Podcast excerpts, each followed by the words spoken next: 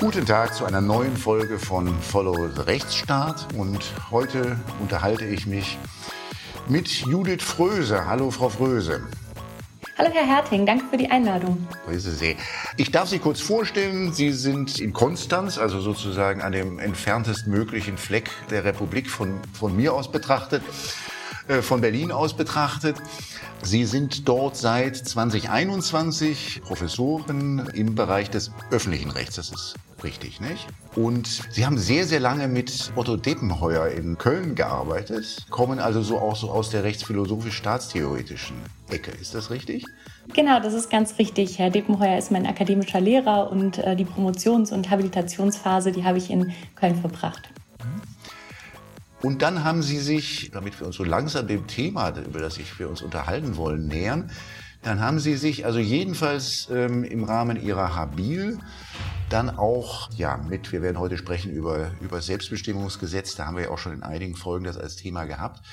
Da haben Sie eine Arbeit geschrieben mit dem Titel Der Mensch in der Wirklichkeit des Rechts zur normativen Erfassung des Individuums durch Kategorien und Gruppen ich nehme mal an, Ihr, Ihr Interesse an dem Thema Selbstbestimmung, Transsexuelle, Intersexuelle hat mit der Arbeit zu tun? Fragezeichen. Genau, das ist, nein, das ist eine völlig zutreffende Einschätzung.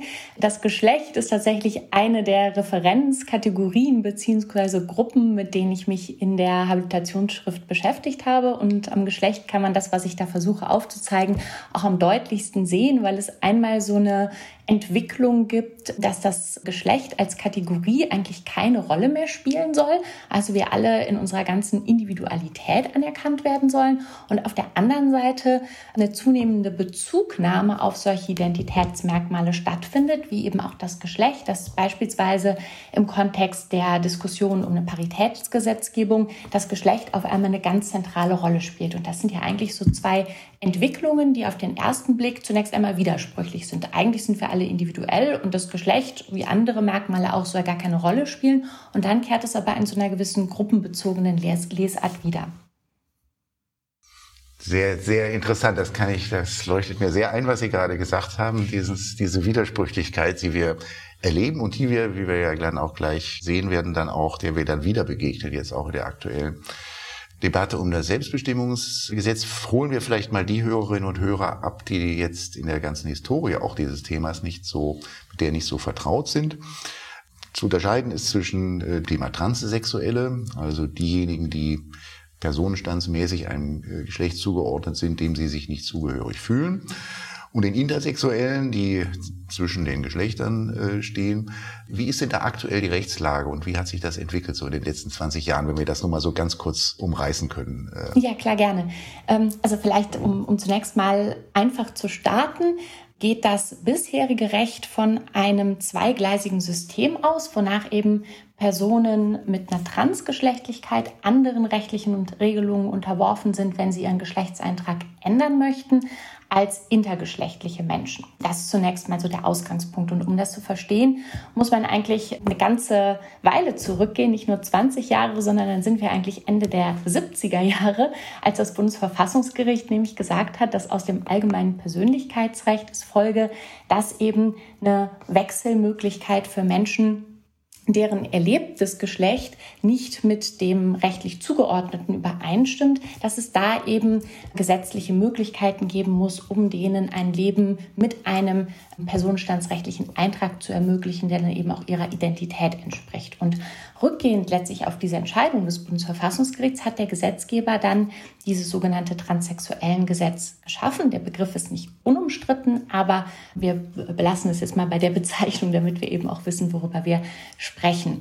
Und dieses transsexuellen Gesetz aus dem Jahr 1980, das hat sehr strenge Vorgaben vorgesehen für einen Geschlechtswechsel und eine Vornamensänderung. Man bezeichnet das auch als sogenannte kleine Lösung, die Vornamensänderung und die große Lösung dann wirklich die Änderung des personenstandsrechtlichen Geschlechtseintrags mit allen Folgen, die damit verbunden sind. So, da waren die Voraussetzungen sahen unter anderem eben vor, neben einer dauerhaften Zugehörigkeit, eines Zugehörigkeitsempfindens zu dem sogenannten anderen Geschlecht. Also da merkt man schon, wir sind in den binären Kategorien unterwegs. Es gibt männlich und weiblich und irgendetwas Drittes existiert da noch nicht. So.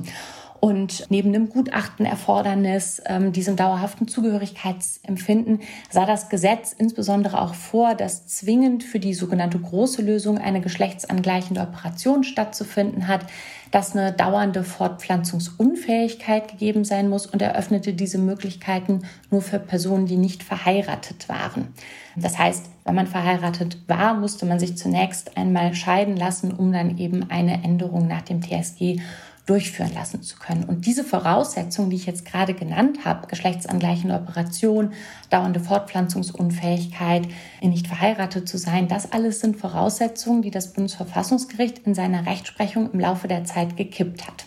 Und das bedeutet, dass wir eigentlich im TSG nur noch so eine Art Rumpf stehen haben, nämlich dass die dauerhafte Zugehörigkeit zu dem anderen Geschlecht gegeben sein muss und dass eben ein Gutachtenerfordernis existiert, um dies entsprechend nachzuweisen und ein gerichtliches Verfahren ist davor gesehen in dem TSG und es gibt eben die Änderungsmöglichkeiten zwischen den beiden binären Geschlechtern. So.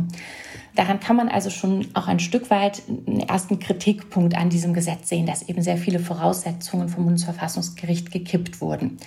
Und wenn wir jetzt zu der anderen Personengruppe kommen, also intergeschlechtlichen Personen, dann müssen wir gar nicht so weit zurückschauen, denn zwar gab es in Vorgängerbestimmungen zum BGB schon einzelne Regelungen für diesen Personenkreis, aber das BGB oder überhaupt unsere Rechtsordnung kannte nur diesen Fall der Transsexualität bis im Jahr 2013, wo der Gesetzgeber im Personenstandsgesetz eine Möglichkeit geschaffen hat für Personen, die weder männlich noch weiblich sind, ihren Geschlechtseintrag offen zu lassen. Da ist dann also sozusagen eine Lehrstelle vorhanden. Diese Möglichkeit, die besteht seit 2013.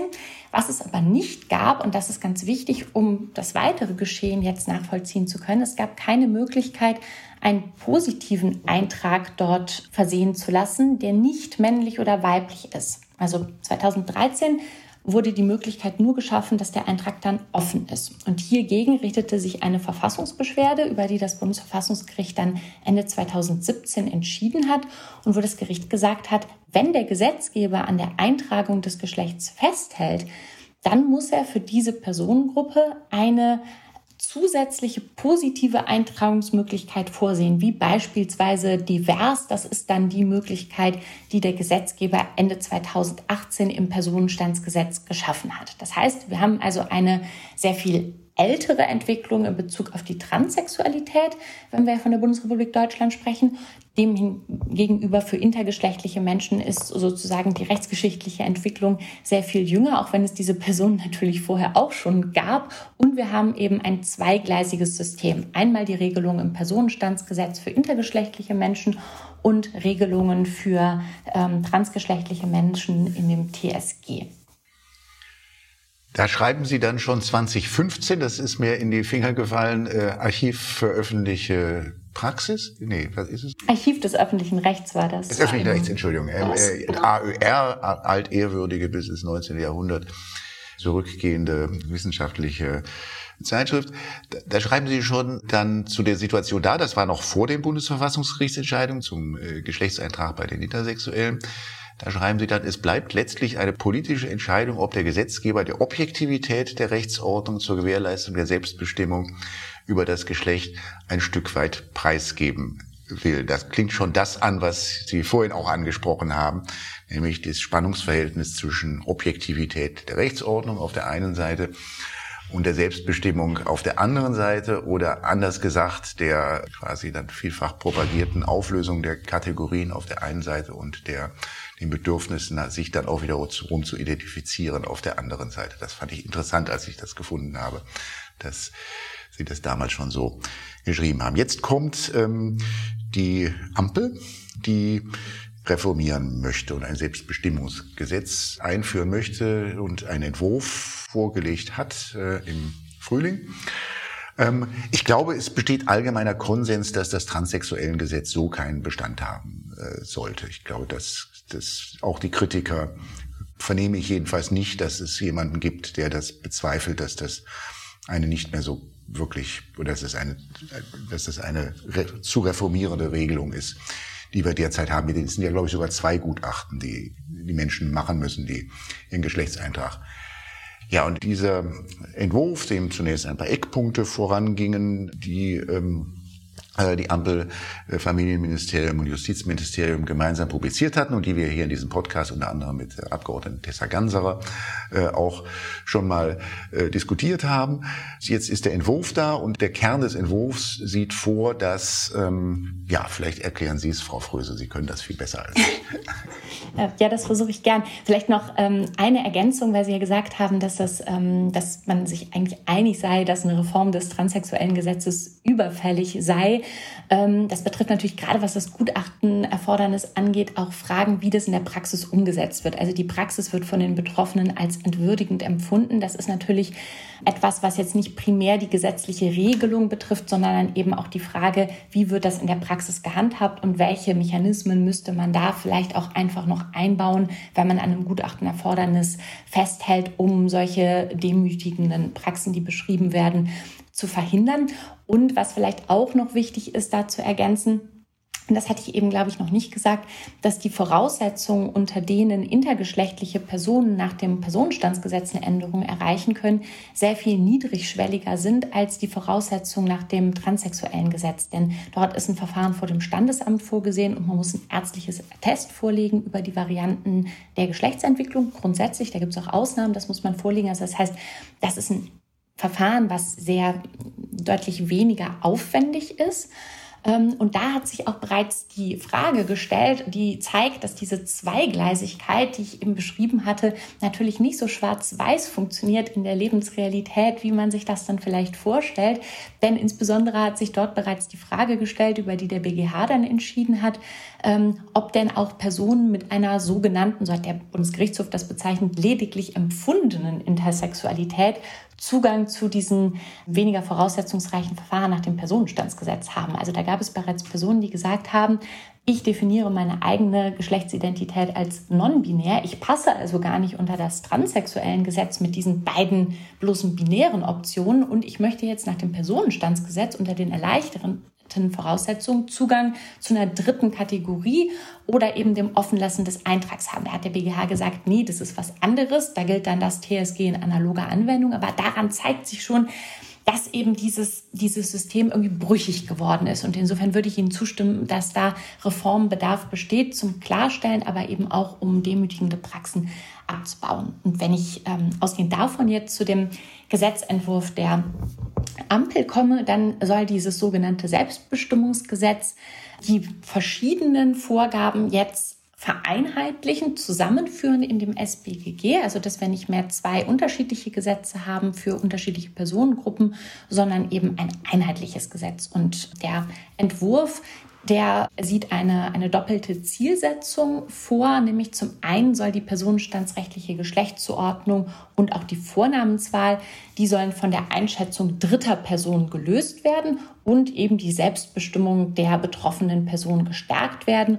Und zum anderen soll durch das Gesetz das Recht jeder Person auf Achtung und respektvolle Behandlung in Bezug auf die Geschlechtsidentität verwirklicht werden. Und an die Stelle eben des zweigleisigen Systems soll nun ein einheitliches Regelungsregime treten. Zentral ist dann die Regelung, die der Paragraph 2 vorsieht, ähm, wonach jede Person, deren Geschlechtsidentität von ihrem Geschlechtseintrag abweicht, gegenüber dem Standesamt erklären kann, dass die Angabe geändert bzw. gestrichen werden soll. Ein gerichtliches Verfahren, wie das TSG es aktuell vorsieht, ist danach also nicht mehr gegeben. Und das Einzige, was dem beizufügen ist, ist eine Eigenversicherung der ähm, betroffenen Person, dass der gewählte Geschlechtseintrag bzw. die Streichung des Eintrags der Geschlechtsidentität am besten entspricht und der Person die Tragweite der durch die Erklärung bewirkten Folgen bewusst sind. Ja, das heißt, weder eine Begutachtung noch die Vorlage eines ärztlichen Attests werden hier ähm, verlangt und auch nicht vorgesehen ist eine verpflichtende Beratung, auch nicht für Minderjährige, die eben auch die Möglichkeit haben, einen solchen Antrag zu stellen. Und ob jetzt die Geschlechtsidentität tatsächlich von dem Geschlechtseintrag abweicht, das wird nicht etwa vom Standesamt geprüft, sondern da formuliert die Entwurfsbegründung, dass es sich um eine gebundene Entscheidung ohne Prüfkompetenz handle. Und die Änderung die wird drei Monate nach Abgabe der Erklärung eingetragen und wirksam. Und man kann dann eben auch im weiteren Verlauf seines Lebens ähm, nochmals Änderungen vornehmen. Dafür sieht der Gesetzentwurf aber eine Sperrfrist von einem Jahr vor für eine erneute Änderungserklärung. Das vielleicht schon mal so zu den zentralen Bestimmungen dieses Gesetzes. Mhm. Dann ergänzen wir vielleicht noch, es gibt so ein paar ähm, ja, Einschränkungen, die das Ergebnis wohl der Diskussionen sind, die es nach den, der, der Veröffentlichung der Eckpunkte gegeben hat.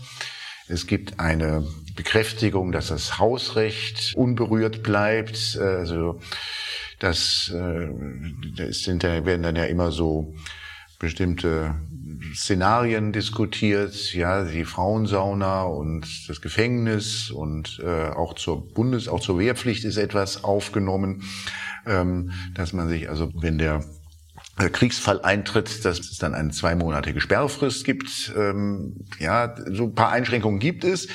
Diese Einschränkungen haben dann dazu geführt, dass es durchaus Kritik gibt, diese Einschränkungen gingen zu weit.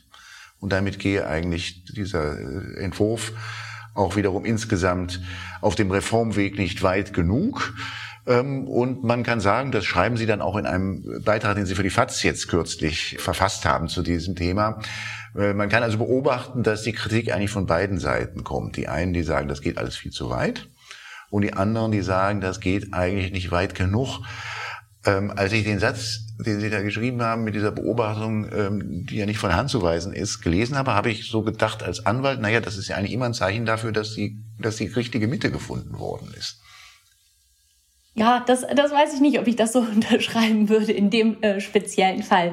Ähm, vielleicht, wenn wir es sozusagen vom Grundsatz her nochmal aufzäumen, dann ist ja die Idee, wenn ich meinen Geschlechtseintrag nach diesem Gesetzentwurf ähm, selbstbestimmt wählen kann, dass der dann eben auch maßgeblich ist im Rechtsverkehr. Sonst wäre das ja witzlos. Ne? Also, dass wenn ich jetzt ähm, zum Standesamt gehe und eine Änderung herbeiführe, dass dann eben sowohl der Staat als auch Private mich eben mit dieser entsprechenden Rolle zu behandeln haben. Das ist ja zunächst mal der Grundsatz. Und dann haben Sie schon ähm, ganz richtig gesagt, dass es davon eben dann einige Ausnahmen gibt im Gesetz, woran man merkt, hm, in manchen Bereichen passt das dann vielleicht doch nicht so ganz, wenn man letztlich Voraussetzungs- oder die einzige Voraussetzung, die Übereinstimmung mit dem eigenen ähm, geschlechtlichen Empfinden ist, Zugang zu einer, einem, einer anderen Eintragungsmöglichkeit erhält und es eben Bereiche gibt, wo das dann vielleicht doch irgendwie konfliktträchtig ist. Im Fokus stand da vor allem ja die sogenannte Saunaregelung. Sie haben schon gesagt, ne, der Entwurf formuliert eben das Hausrecht und die Satzungshoheit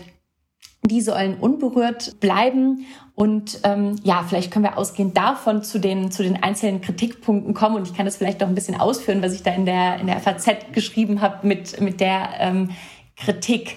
Ähm, gerade in Bezug auf das Haus und das Satzungsrecht, da sagen die einen, wir brauchen sozusagen so eine Regelung, weil wir ansonsten Tür und Tor für Missbrauch öffnen. Ja, das ähm, so die das Szenario, was dann da an die Wand gemalt wird, ist sozusagen, dass ein Mann sich einen Geschlechtseintrag als Frau beispielsweise verschafft, um dann darüber ganz gezielt Zugang zu Schutzräumen für Frauen zu erhalten oder eben um dann am Damen, Damensaunatag irgendwie die Sauna zu besuchen. So und ich glaube, da muss man jetzt zunächst mal zwei Aspekte trennen. Der eine ist ähm, ob das realistisch ist, dass es tatsächlich zu solchen ähm, missbräuchlichem Gebrauch machen kommt.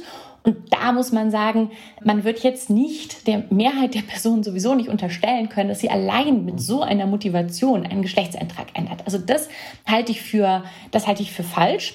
Aber die Rechtsordnung muss ja auch ansonsten davon ausgehen, dass Regelungen gegebenenfalls auch missbräuchlich genutzt werden und muss da irgendwelche Schutzvorkehrungen, ähm, irgendwelche Verankerungen vornehmen. Das sagen wir in anderen Bereichen auch nicht, dass nur weil das jetzt nicht furchtbar wahrscheinlich ist, dass das passiert, dass wir deswegen die Augen verschließen können, sondern wir müssen uns damit auseinandersetzen und das dann eben auf einer möglichst nicht so, nicht mit so einer emotionalen ähm, Debatte, sondern wirklich zu überlegen, was ist denn da vielleicht das Problem und wie können wir das beheben.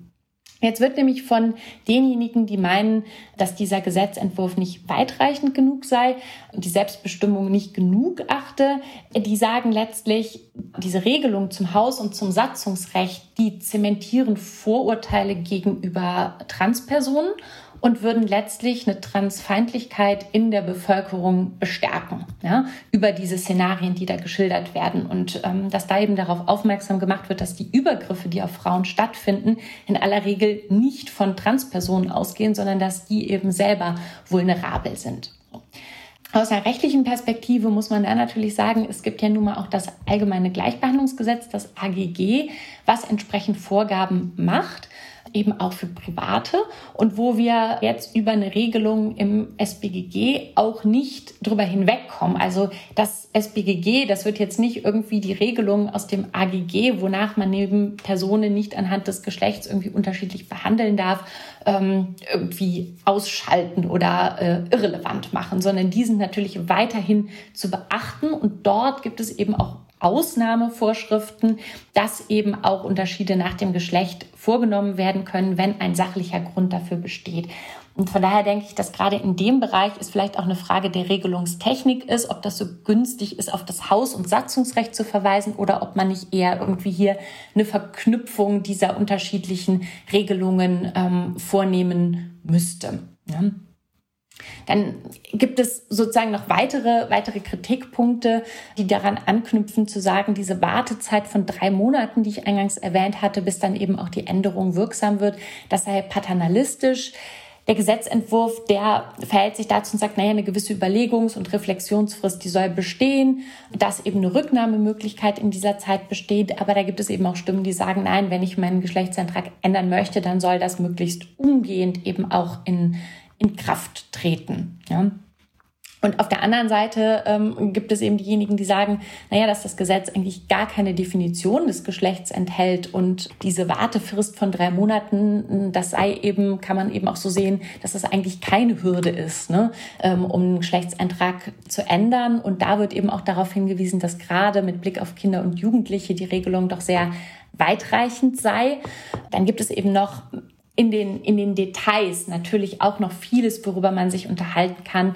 Stichwort Regelungen des Eltern-Kind-Verhältnisses, das Offenbarungsverbot, was hier vorgesehen ist. Und dann natürlich auch neben dieser Frage Schutzräume für Frauen, unter die ich jetzt auch sozusagen mal die, die Saunaregelungen und all das, was da in der Öffentlichkeit diskutiert wurde oder wird, ähm, darunter fassen würde, betrifft es natürlich auch viel Fragen der Gleichstellung oder sonstiger Bereiche, wo eben nicht einfach nur Private irgendwie an das Geschlecht anknüpfen, sondern wo der Staat ja auch selber Regelungen trifft. Und da ist der Bereich der Gleichstellung natürlich ganz zentral, wo sich die Frage stellt, ist es denn so stimmig, wenn da, ähm, wenn wir jetzt ähm, einen sehr im Prinzip hürdelosen Zugang zu allen Eintragungsmöglichkeiten haben und passt das dann noch, dass wir darauf eben auch Bezug nehmen?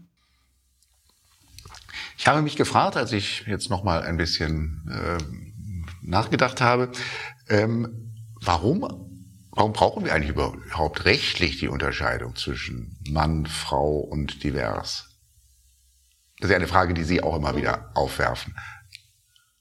Ja, man kann, wenn wir uns die Bundesverfassungsgerichtsentscheidung von 2017 anschauen, also die Entscheidung zur sogenannten dritten Option, wo das äh, Bundesverfassungsgericht gesagt hatte, wenn der Gesetzgeber an der Eintragung des Geschlechts festhält, muss er eben auch eine dritte positive Eintragungsmöglichkeit für intergeschlechtliche Personen vorsehen. Dann lässt sich dieser Entscheidung eben auch ganz klar entnehmen, dass auf diese Eintragung im Personenstandsregister verzichtet werden könnte, dass der Gesetzgeber also auch entscheiden könnte, das Geschlecht nicht einzutragen.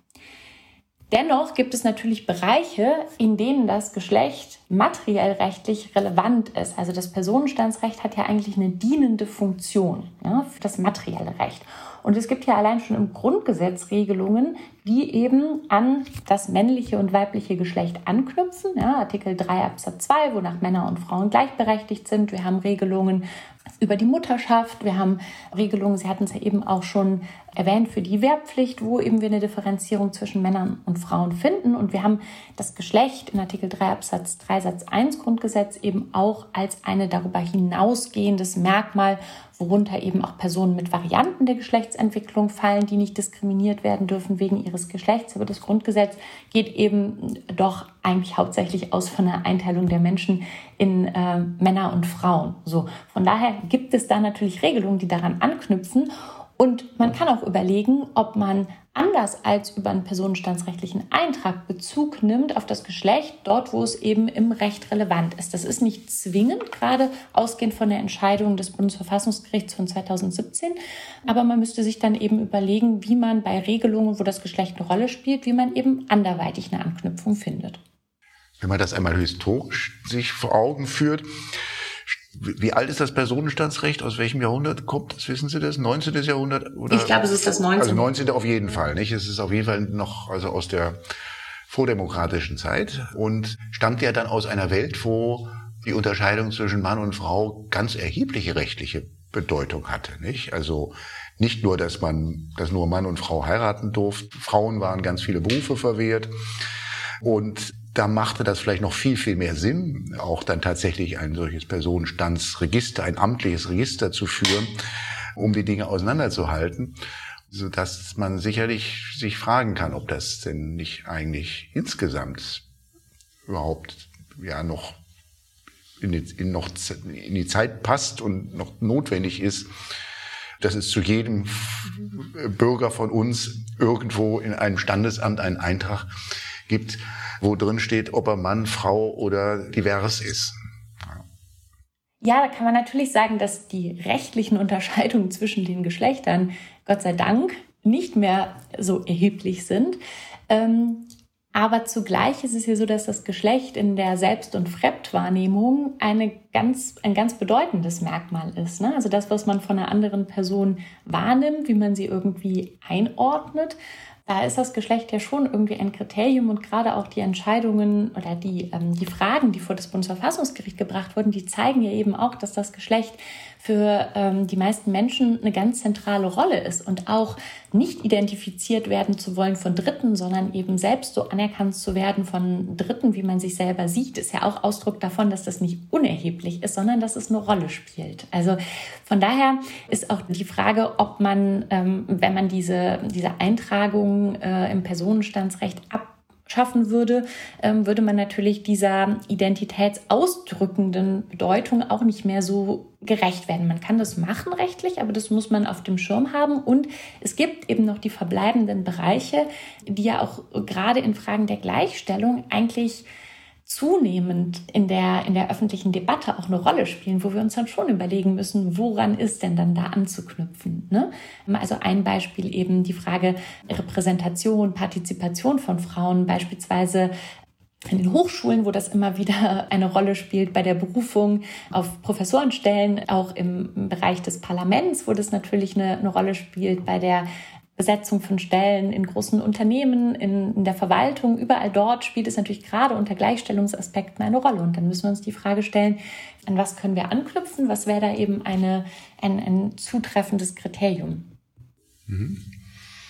Da würde man aber doch eigentlich, also wenn man sich mal so ein bisschen so die Zeitentwicklung anschaut, würde man ja eigentlich sowieso erwarten, dass, ähm, und den, den Trend gibt es ja schon, ähm, dass man also auch ja, in den Hochschulen eines Tages gar nicht mehr so sehr danach schaut, nach der Frauenquote, sondern nach der Diversität.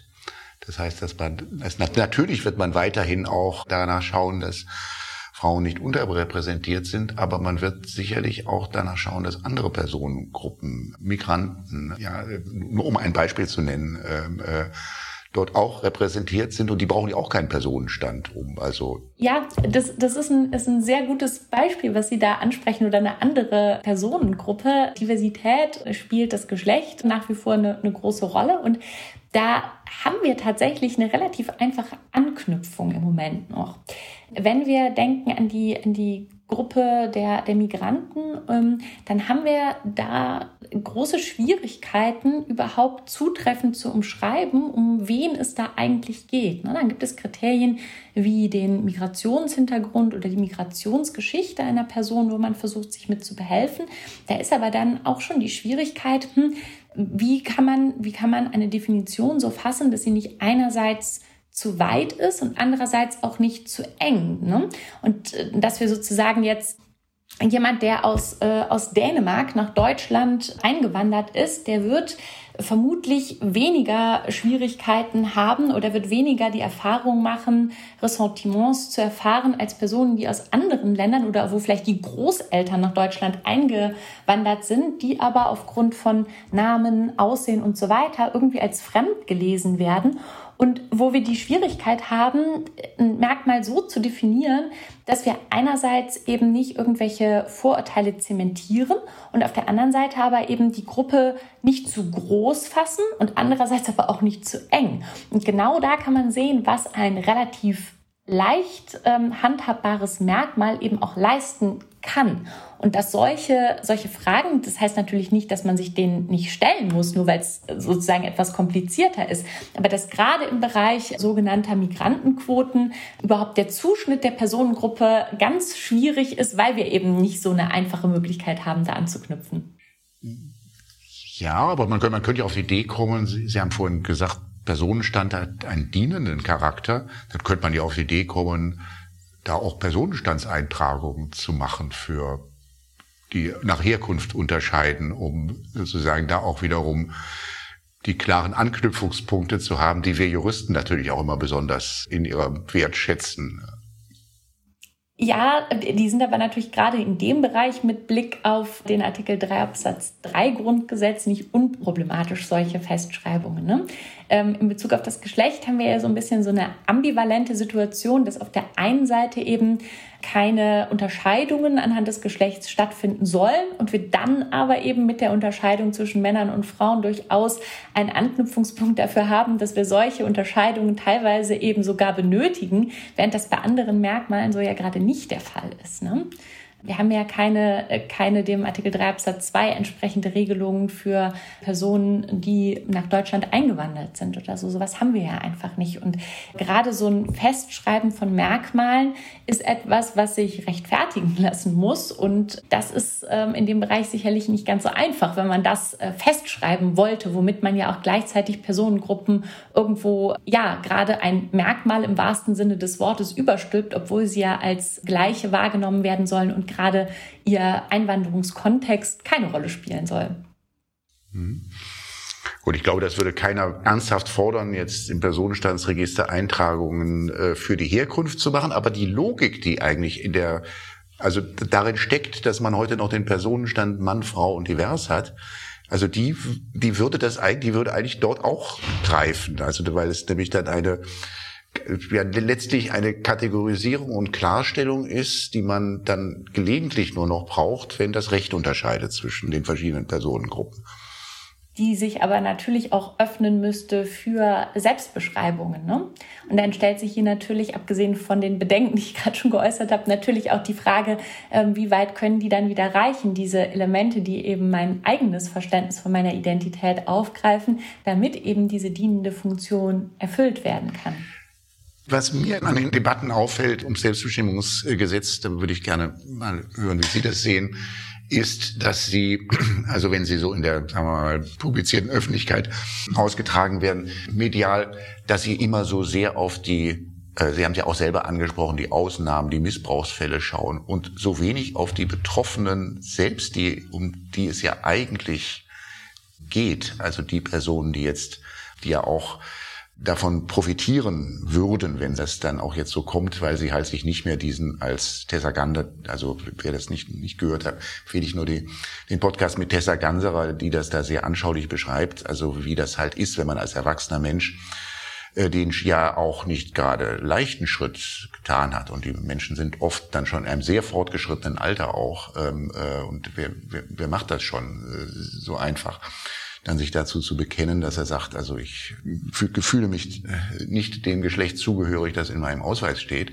Und dass sie dann nochmal, nachdem sie diesen Schritt getan haben, dann sich nochmal da äh, vielleicht noch zweifach begutachten lassen äh, müssen. Warum spricht man so viel über die Ausnahmen und so wenig über diese Personen eigentlich?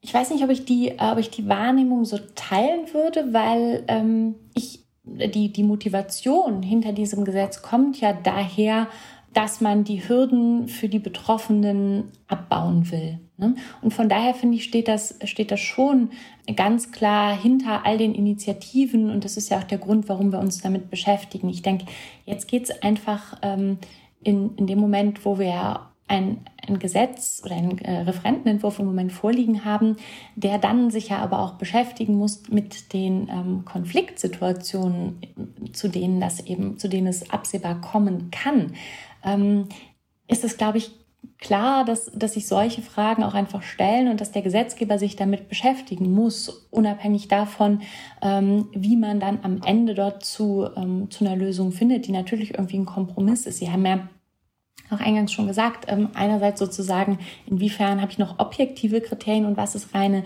Selbstbestimmung. Und ich sehe hier eher so ein bisschen die, ähm, die Schwierigkeit oder das, ja, dass dieses, ähm, dass dieser Entwurf ähm, die Selbstbestimmung ganz in den Vordergrund rückt und sagt, verspricht, ähm, ab sofort kann jeder ganz selbstbestimmt, ohne dass irgendein Dritter darüber entscheidet, was er ja eigentlich auch gar nicht kann, ähm, wie das eigene Empfinden ist, hier eben den Geschlechtseintrag, der zum eigenen Empfinden passt, erlangen kann. Und dass dann aber in der Konsequenz sich eben doch Konstellationen abzeichnen, wo es damit vielleicht nicht getan ist. Ja, wo wir also zunächst mal auf die absolute Selbstbestimmung, wo ja überhaupt kein Element mehr drin ist, wo wir irgendwie auch nur was Objektives haben. Also der Gesetzentwurf, der definiert ja noch nicht mal, was Geschlecht oder Geschlechtsidentität ist, sondern er überlässt es rein der, der betroffenen Person. Und in der Folge, wenn wir dann in die Details gehen, dann zeigt sich eben, hm, manches ist dann vielleicht doch nicht ganz so, nicht ganz so stimmig oder es stellen sich irgendwie Folgefragen. Und das sind ja ähm, teilweise auch, ähm, manches sind vielleicht auch irrationale Ängste, die die Menschen da haben, aber das muss man irgendwie aufgreifen und, und damit umgehen. Und meine Sorge ist, dass bei dem vorliegenden Gesetzentwurf, der eben Selbstbestimmung verspricht, dass er die nicht wird einlösen können, weil ja schon die Regelungen, die der Entwurf selbst enthält, Sie haben schon angesprochen, ähm, die Ausnahmen, die im Bereich der Wehrpflicht gelten äh, sollen, aber auch die Frage mit dem Haus- und dem Satzungsrecht, dass man da merkt, ganz so harmonisch lässt es sich den vielleicht doch nicht einfügen, sondern wir müssen dann eben auch diese Konfliktsituation in den Blick nehmen. Und da sehe ich die Gefahr für die Betroffenen, dass sie zwar hürdenlosen Eintrag erlangen können, dass sich aber in verschiedenen Situationen, sei es die Besetzung von einem Gremium, sei es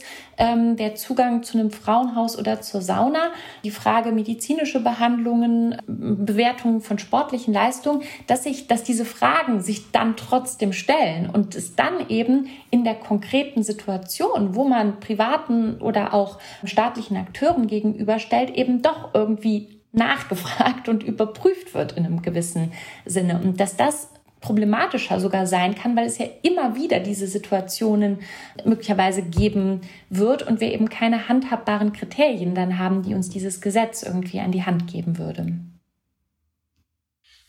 Da bin ich nicht so ganz sicher, ob wir da einer Meinung sind oder ob Sie mich da überzeugen, weil ich glaube, ähm, ich glaube, es ich kann mich eigentlich an gar kein neues Gesetz, das ein bisschen sozusagen umfassenden Reformansatz hatte, erinnern, ohne dass es Missbrauchsdiskussionen äh, gab. Also wenn man, wenn man die Wirklichkeit dann auch durch neue Gesetze ändern will, dann kann man immer, dann wird man immer Missbrauchsszenarien bilden können. Das hatten wir zum Beispiel bei der Homo-Ehe äh, auch ganz, ganz stark. Und ähm, es könnte ja auch ein Ansatz sein, das einfach einmal einzuführen und sich dann davon zu überzeugen zu lassen, ob man jetzt hier tatsächlich Bereiche hat, die jetzt mit dem neuen Gesetz dann unbefriedigend geregelt sind und sich das dann anzuschauen, als dieses jetzt so sofort in diese Szenarien äh, hereinzugehen, die man, ich glaube, immer bilden kann, wenn man, wenn man, also wenn man Reformen macht.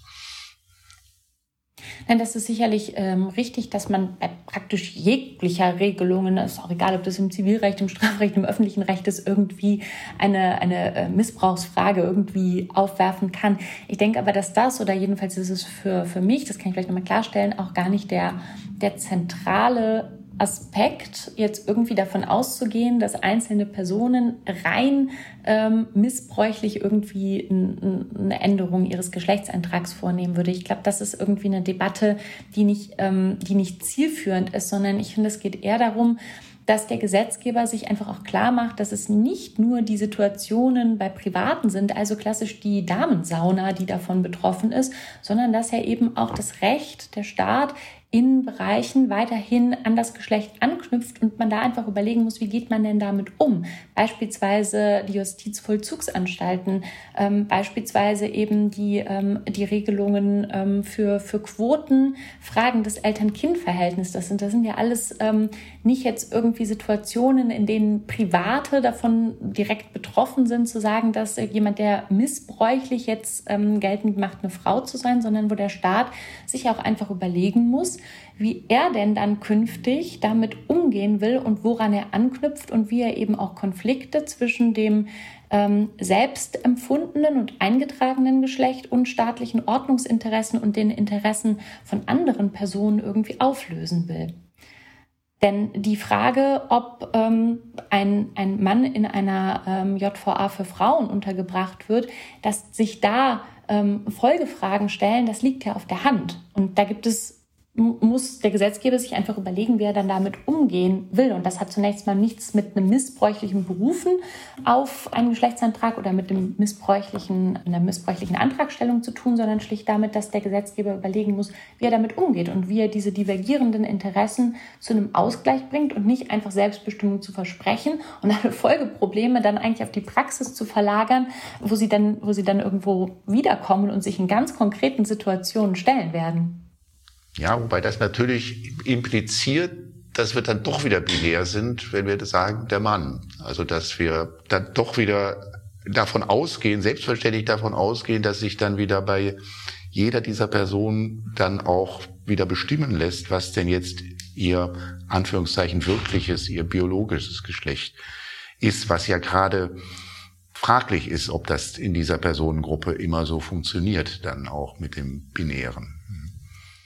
Genau, also das Binäre ist natürlich auch, ich habe jetzt das Beispiel genommen, weil es einfach das ist, was, ähm, ne, glaube ich, am, am eindrücklichsten das zum Ausdruck bringt. Das mit dem Binären steckt tatsächlich aber auch in dem Gesetzentwurf drin. Ne? Also wenn wir uns beispielsweise die Regelungen anschauen zu den Quoten, da spielen intergeschlechtliche Menschen gar keine Rolle bei diesen Regelungen. Also da bleibt der Gesetzentwurf selbst in dieser binären Logik verhaftet. Und man kann das natürlich auch irgendwie anders, anders formulieren, wenn wir jetzt nochmal auf das Beispiel ähm, JVA zurückkommen. Aber es geht ja letztlich darum, dass das von manchen Personen aufgrund ihrer äh, körperlichen Erscheinung, aufgrund ihrer körperlichen Stärke zumindest eine empfundene Bedrohung ausgehen kann. Und das muss man nicht mit Blick auf das männliche Geschlecht adressieren. Ja, das kann man vielleicht auch anders adressieren. Aber da ist ja, da ist ja sozusagen ein, ein, ein ein, ein Aspekt, der dahinter steckt, der eben auch dann den ähm, nach Geschlechtern getrennten Vollzug, da, da ist ja eine Idee dahinter. Ne? Ähm, und dass man das einfach ernst nimmt und aufgreift und überlegt, wie man da eine Regelung treffen kann oder eben Ausnahmeregelungen, die versuchen, die konfligierenden Interessen zu berücksichtigen. Das wäre, denke ich, wichtig.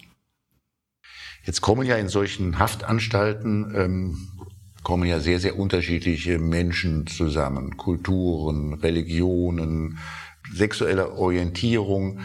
Und da wäre mein Impuls doch immer zu, mal zu denken, also mit, also damit, dass da keine diese Konflikte entstehen, wie sie in diesen Szenarien immer, ja, der, der Mann, der sich in, die, in dieses Frauengefängnis ein, auf, auf perfide Weise einschleicht, dass diese Konflikte nicht entstehen, da müsste doch eigentlich, das müssten doch eigentlich die Leiter der Vollzugsanstalten gewohnt sein, also auch da, also damit umzugehen dann auch, dass da also nichts, also dass da, dass da keine unnötigen äh, Konflikte und Gewalttaten oder sonst was äh, passieren.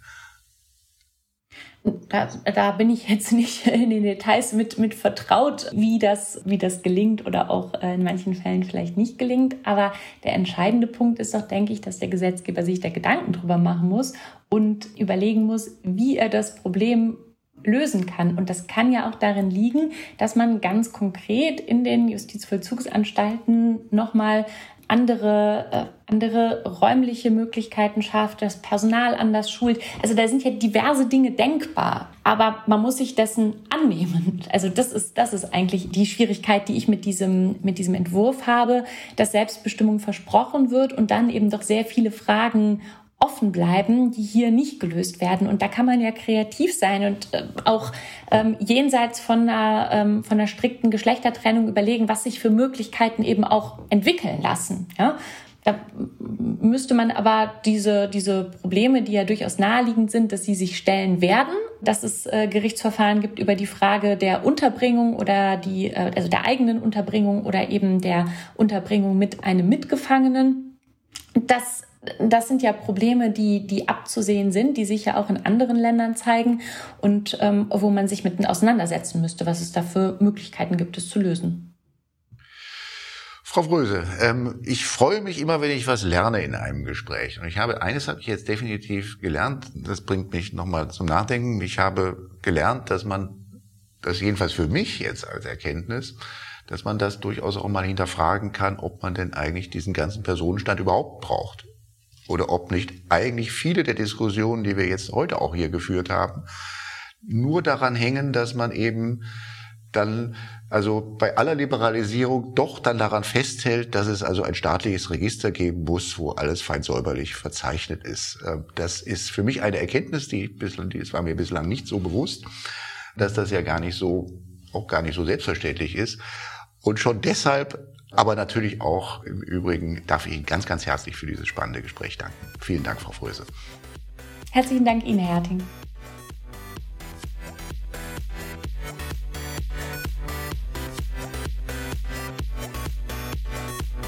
Das war Follow the Rechtsstaat. Schaltet auch ein bei der nächsten Folge und abonniert.